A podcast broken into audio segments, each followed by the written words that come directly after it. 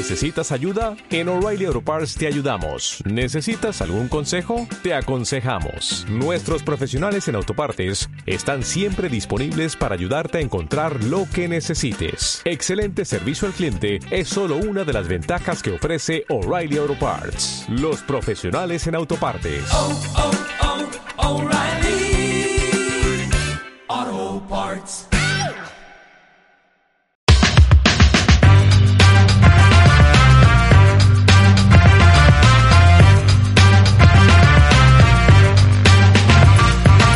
Hola, soy Ana Vallabriga, formadora literaria y escritora con David Zaplana de novelas de misterio.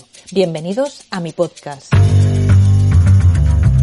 Cada domingo abordaré un tema relacionado con la literatura pasada y presente, dudas, géneros, libros de referencia, autores emblemáticos y temas de actualidad.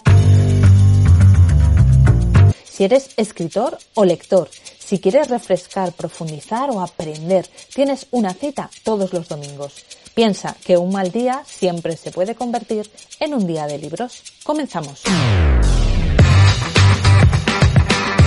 Hoy, en un día de libros, la novela romántica.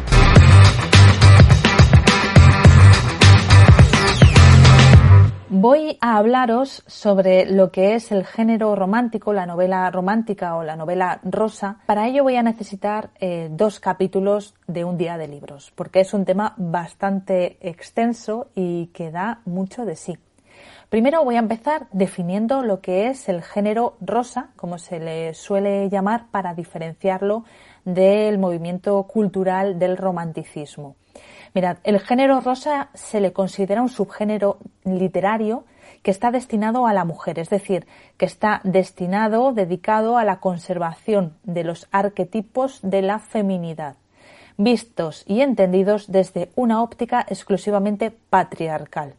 Se trata, por tanto, de un género descalificado y pobre, muchas veces se le considera para literatura, creo que injustamente, porque, eh, como se suele decir, no hay géneros buenos o malos, sino que hay eh, libros buenos o malos. Pero bueno, en este caso se trata de un género que está orientado, estaba orientado en sus orígenes a la, eh, al mantenimiento del estatus de lo que significaba ser una mujer femenina. El origen de este género tenemos que encontrarlo en la ilustración. Eh, con la ilustración se decidió que había que alfabetizar a la población, pero en principio se pensaba exclusivamente en los hombres. Hasta ese momento eh, eh, los niños recibían formación dentro de sus hogares eh, por parte de un tutor o de varios tutores. Pero a partir de la ilustración se decide que hay que crear colegios con las clases tal y como las conocemos hoy en día. Pero esto estaba orientado exclusivamente para los niños, no se pensaba en las niñas. Sin embargo, se creía que eran las madres quienes debían de educar a, las, a los hijos hasta que tuvieran la edad de seis años, porque a partir de los seis años se pensaba que estos niños debían de ser socializados y esta parte de socialización pues ya entraba dentro del ámbito masculino, es decir, eran los padres los encargados de recoger esos niños de seis años, por decirlo de alguna manera, y socializarlos. Pero hasta esa edad estaban dentro del ámbito del hogar y era la madre la encargada de su educación. Claro, estos eh, hombres eh, pensaron que cómo era posible que una mujer iletrada, que no supiera ni leer ni escribir, pudiera educar durante esos seis años a los niños. Entonces pensaron que era conveniente que aprendieran a leer y a escribir y algunas habilidades más, sobre todo relacionadas con la casa y con el cuidado, para poder mm, llevar a cabo una educación adecuada de, de estos niños. Así es como empieza la educación de las mujeres. Las mujeres aprenden a leer y a escribir, evidentemente en aquella época eran una minoría, pero ya empiezan a leer y a escribir, pero se consideraba que no todos los géneros, no todos los tipos de literatura eran adecuados ni para ser escritos ni para ser leídos por parte de las mujeres. Entonces, ¿qué es lo que se decide? Se decide que hay una literatura que es la adecuada para las mujeres y esta literatura debe de ser una literatura que inicie a las mujeres en el amor porque el amor es un ámbito que se considera propiamente femenino, un ámbito relacionado con los sentimientos y esto ya sabemos que hasta hace bien poco las, los sentimientos, la expresión de los sentimientos era una cosa femenina y a los hombres pues se les lastraba en este sentido. A través de la literatura, las mujeres aprenden que el amor es la vía a través de la que van a tener acceso a las dos instituciones más importantes de la mujer, las que definen a la mujer como tal, que son el matrimonio y la maternidad. Es decir, las historias de amor deben de ser como historias de iniciación de las mujeres al amor y hacia lo que va a ser su rol definitivo, que es el de esposa y madre. El concepto de amor en el que estaban basadas estas historias, y todavía podemos encontrar muchas historias que siguen este concepto de amor es el de amor romántico. El concepto de amor romántico se basa en varias cuestiones. La primera es que el amor es para toda la vida. Hemos oído muchas veces el te querré siempre. Debe de ser exclusivo. No podré amar a nadie más que a ti. Debe de ser incondicional, es decir, pase lo que pase, te querré. Implica un elevado grado de renuncia. Te quiero más que a mi vida y este concepto de amor occidental se ha exportado a otro tipo de culturas cuya base del matrimonio era eh, un acuerdo entre familias, por ejemplo. El concepto de amor, como veis, es un concepto bastante, lo que se diría hoy, una relación tóxica. La trama principal gira en torno a la obtención del amor. Es decir, vamos a preguntarnos si la protagonista va a acabar finalmente eh, con el chico del que se ha enamorado.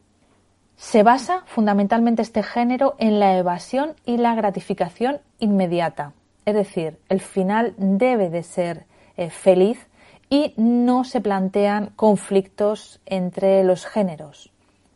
Además, el amor es un amor sin desgarros ni fisuras, es decir, los enamorados están seguros de que esa persona a la que quieren es realmente el amor de su vida.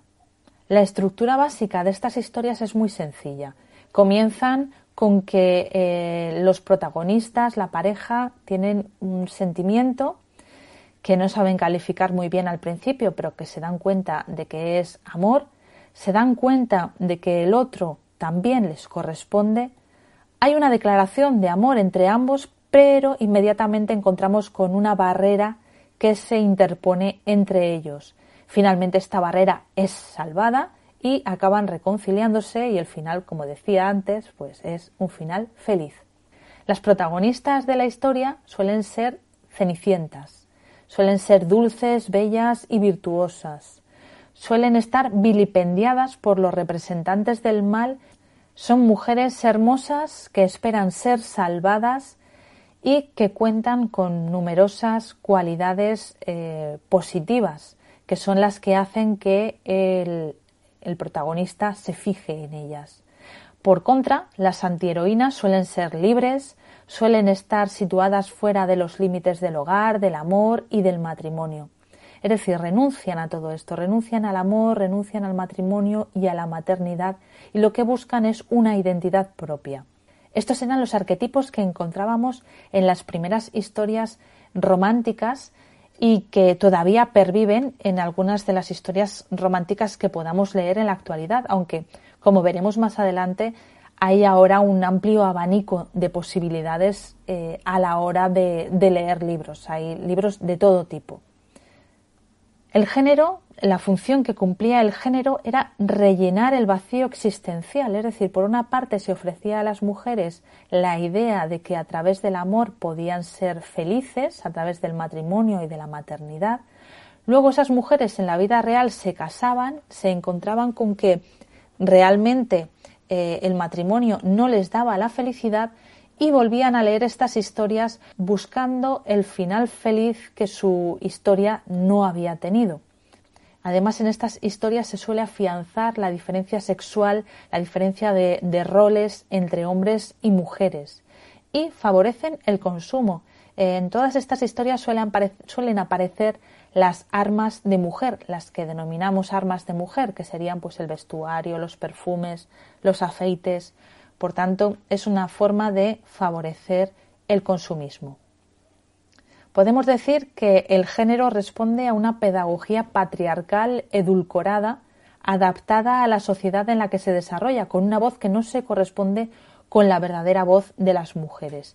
En ocasiones, la novela romántica muestra una aparente y débil transgresión, es decir, hay mujeres que a lo mejor se quejan de su situación, pero finalmente vemos que es más una pose que una ideología real.